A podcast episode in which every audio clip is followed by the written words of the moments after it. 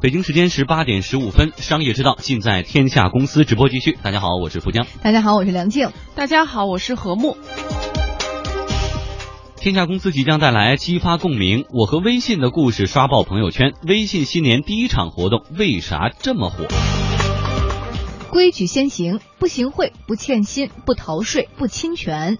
马云开年给浙商们定下了这四条军规。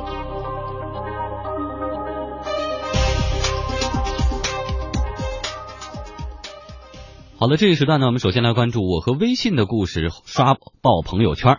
今天上午，二零一六微信公开课 Pro 版在广州举办，微信掌门人张小龙率先登台做了一个五十分钟的演讲。他谈到昨晚我和微信的故事内测版外传以后引发的一系列公关事件，并且戏称这是一场蝴蝶效应。我和微信的故事是二零一六微信公开课所做的一次网络活动，用户点击活动页面之后能显示谁是你的第一个朋友。何时发送了第一条朋友圈，在微信用户中排名多少等等这些信息，而这个活动页面的链接呢，是刷爆了昨天的朋友圈。腾讯市场与公关部助理总经理张军说，活动的目的是想让大家回味一下过去的一年。因为那个微信公开课呢，是我们每年都在那个全国各地举行的一个活动。那这活动的主要目的是为了向跟着平台一起做开发、做应用的伙伴，给他们展示这个平台上最优秀的案例，然后也帮他们去诠释这个平台的一些规则、一些政策，能够帮助他们更好的在平台上做应用、做开发。那 Pro 版呢是每年呃就是相当于一个年终的最盛大的一个盛会，我们就想借这次机会呢，推出一个互动的小体验，让大家一起去回味自己经历的。二零一五。呃，不过呢，随着越来越多的人加入到刷屏抓的状态当中，一条这个网址千万不要进，马上把支付宝的钱转出去，有人已经被盗这样的消息突然出现了，并且引发很多人的担心，甚至惊动了警方。昨天，泉州网警巡查执法发布微博表示说，称与广州、深圳网安部门联系，二零一六微信公开课 Pro 版链接指向为腾讯公司，没有发现病毒。腾讯方面也紧急辟谣说，活动链接绝不是谣言当中所说的病毒或者木马，更不存在账号里的钱被盗的情况。支付宝官方微博也确认，盗号事件是谣言，请大家不要担心。腾讯市场与公关部助理总经理张军表示说：“我和微信的故事，昨天其实是在进行内测，流传到网上完全是个意外。”昨天呢是现场的，就做内测的时候，可能有同事或者有朋友呢，也把这个链接分享出去了。所以没想到就是这个分享出去呢，让更多的人啊对这个感兴趣，所以他们自己自发的做了很多呃转发啊流转。因为是内测，所以我们可能啊后台承受不住这么大的量。所以呢，就可能后来有有一些卡顿，那这时就会有一些谣言跟随上来。就像今天上午这个小龙讲的那样，它实际上是一只很典型的蝴蝶效应。这个活动呢，今天上午继续推出，可以让大家去体验我和微信的二零一五。有人说，我和微信的故事能够火爆网络，因为它击中了人们的怀旧情怀。张军说，他们也没有料到会有这么好的反响。我们的定义不把它理解为成功吧，我们定义是理解为说让更多的人可能有这个了解自己的过去的一些一些情感因素在这里面。另外一个就是说，我们也从这地方看到了社交的力量，在很多时候是我们可能是一个难以想象的一个量级，这个需要我们去用一个新的视角去观察这个世界。嗯，说到我和微信的故事，我昨天晚上也看到很多人在发，我才知道还有这么个活动。你都没有参与其中吗？没有参与其中，因为我觉得太复杂了，而且我一点都不复杂。我本来也就不发朋友圈。你看啊，大家这个无非就是那种跟支付宝回顾十年那个有点像，就这十年我花了多少钱钱。他那个是我什么时候开始玩微信的，什么时候发的第一条朋友圈，我联系的第一个人是谁？你现在跟他还联系吗？对，然后你的足迹。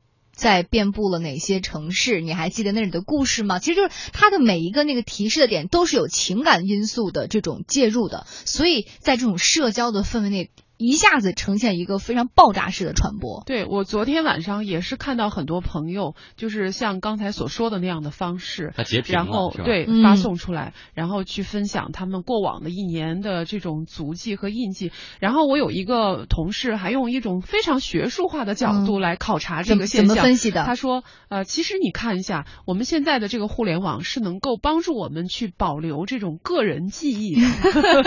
对，其实我昨天还真的挺。挺感动的，因为就是我的那个页面上第一个联系的人是我就是十一年的我的闺蜜，然后我今天就把这个屏幕就这个截给了她，我说要红包了是吗？没有，我说我们俩在一起都已经十一年了，就这种友情一路走过来，你会回想这十一年当中我们发生了一些什么样的这些场景，我们是怎么一起度过人生的点点滴滴的，你就会很感慨。但是但是呃，梁静有没有另外一种状况？嗯，就是呃，恰恰在这过去的一年当中所保留的这些所有的印记，恰恰是你不想面对的一些人和事的时候，他仍然你本来以为忘记了，但是总有一个东西它提醒着你，不断的 提醒着你。不管那在这个时候，他会不会是说我们的这种隐私，然后还是用一种方式存在了某一个角落？就是你想重新开始，对不起，你的过往是删不掉的。那在这个时候就又应了那一句话，就是使用即透明。你使用过它，它就给你保留在那里。其实你在某时、某分、某秒说过一句话，即便你自己的手机上删掉了，即便你换了手机，但是在服务器上这个痕迹是永远存在的。对，所以。是要提醒在互联网上是无隐私可言的，是没有隐私可言的。对这个问题，其实我们也探讨过很多。它既是我们交往的一个工具，同时可能在某些方面也会成为我们的软肋。它是软肋和铠甲的二合一。而且还有一点，就这个公司，当它掌握了你所有的过去以后，你也会是不是会有点担心？对我们现在总是很多的互联网企业总是在说大数据、大数据、大数据出效益、大数据出利润、大数据出商业模式。但是你其实想一。想，那什么是大数据？那恰恰是我们每一个人的所有的足迹，每一个人的所有的联系，每个人的每一个微信的留言，包括过往的记录所组成的部分啊，那都是隐私。对，因为昨天晚上我确实也听到一个好兄弟跟我抱怨说，跟媳妇吵架了，因为他的第一条发给的就是他的前女友，然后那媳妇就不愿意了，就说你看看你这怎么不是好日子过得好好的，然后就很不高兴了。但是我觉得，就是大家也应该要，就是怎么说呢？面对这种问题的时候，是不是应该应该理性一点？你不是说你没有前女友吗？那都是过往了。好，我们继续来说这个微信的发布的这个产品哈，包括它背后的那个公开课，到底是要闹哪样哈？对，在今天的微信公开课上，微信掌门人张小龙还透露了腾讯的下一步的应用号的计划。他表示，腾讯希望存在一种新的公众号的形态，这种形态下面用户关注了一个运呃这个公众号，就像安装了一个 app 一样。他要找这个公众号的时候，就像找一个 app 一样。嗯，用腾讯市场与公关部助理总经理张军的话来说，他认为应用号就是微信公众号的一次升级。今天讲了，就是我们会考虑在平台上做更多的公众号的升级。那这个升级，我们也也将来甚至有可能会推出一个应用号。所以具体的采用什么方式，那可能等到呃可以等大家稍微期待一下，我们会陆续给大家。呃，释放这样的消息，帮助大家去呃那个做更好的应用。微信掌门人张小龙表示说，现在所有人做的工作都是为了黏住用户，不要让用户离开产品。但是呢，从微信角度而言，他们更希望用户能够尽快的离开微信，去忙一些别的事情。如果用户每天在微信花太多时间的话，不一定是好事情。有分析指出，如果应用号计划得以成型和推广，将会对现在的 App 应用产生很大的冲击。按照张小龙所说，微信的这个应用号大概类似于微应用的入口，有点像这个浏览器的导航页，无需下载，直接点击就可以进入。也就是说，将来你的手机只要装一个微信 App 就可以了，其他的 App 不用再装。嗯，张军还表示，他们希望能把这个产品做得非常的高效，用户用完就会走，不会陷入到信息的汪洋大海之中，不能自拔。我们想做更多的尝试，帮助大家更简单的去触达用户，也让这些 A P P 呢能够更好的去用更好的方式能触达自己的服务对象，这是我们的一个想法。因为今天小龙也专门提到一点，说好的应用是什么？好的应用是当你需要的时候，它就在你身边；当你不需要的时候，这个应用绝对不会骚扰你。我们希望能够做到这样的，甚至我们大家所以换手机的时候，经常可能尝试去做不同的下载，每次要做不同的更新，那这个可能在未来都会变得越来越简便，这是我们的一个方向。哎，业内人士表示，其实很多人都在做微应用的入口，但微信在流量上有优势，推广起来肯定是势如破竹。但是如果真的推广应用号的话，那么势必将引引起一场垄断式的互联网入口之争。嗯，其实现在最终的这个应用号的产品还没有推出，但是大家现在猜测的比较成熟的一种方式是什么呢？比如说我们现在。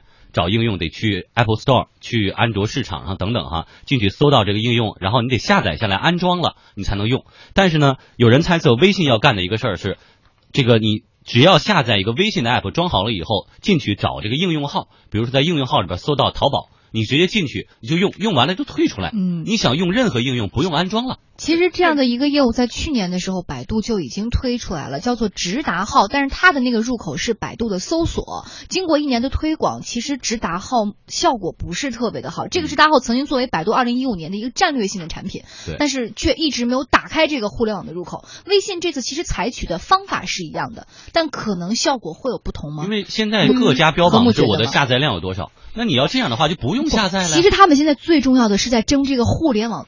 最终的那个入口，互联网入口之争非常的重要。对，这次微信推出来的这样子的一个所谓的未来的一个计划，你其实会发现，它跟百度所推出来的那个似乎在形式上是一样，但是你会会发现，对它载体不一样或者基因不一样。为什么呢？在这个时候你会发现，微信有好处，有它的优势。它的优势是什么？百度它基于它的搜索，搜索不是我们一个长久停留的一个产品，而且它还。是一个外部的，它是一个有着明确任务的一个平台，就是你用完搜索之后，接着你就会离开的。嗯，那在这个时候你就谈不上说其他的所谓的 A P P 的应用，但是微信不一样，微信是始终是我们生活当中的一个没有目标、没有任务，但是你就愿意待在那样子的一个氛围当中，你在那里停留的时间是特别特别长的。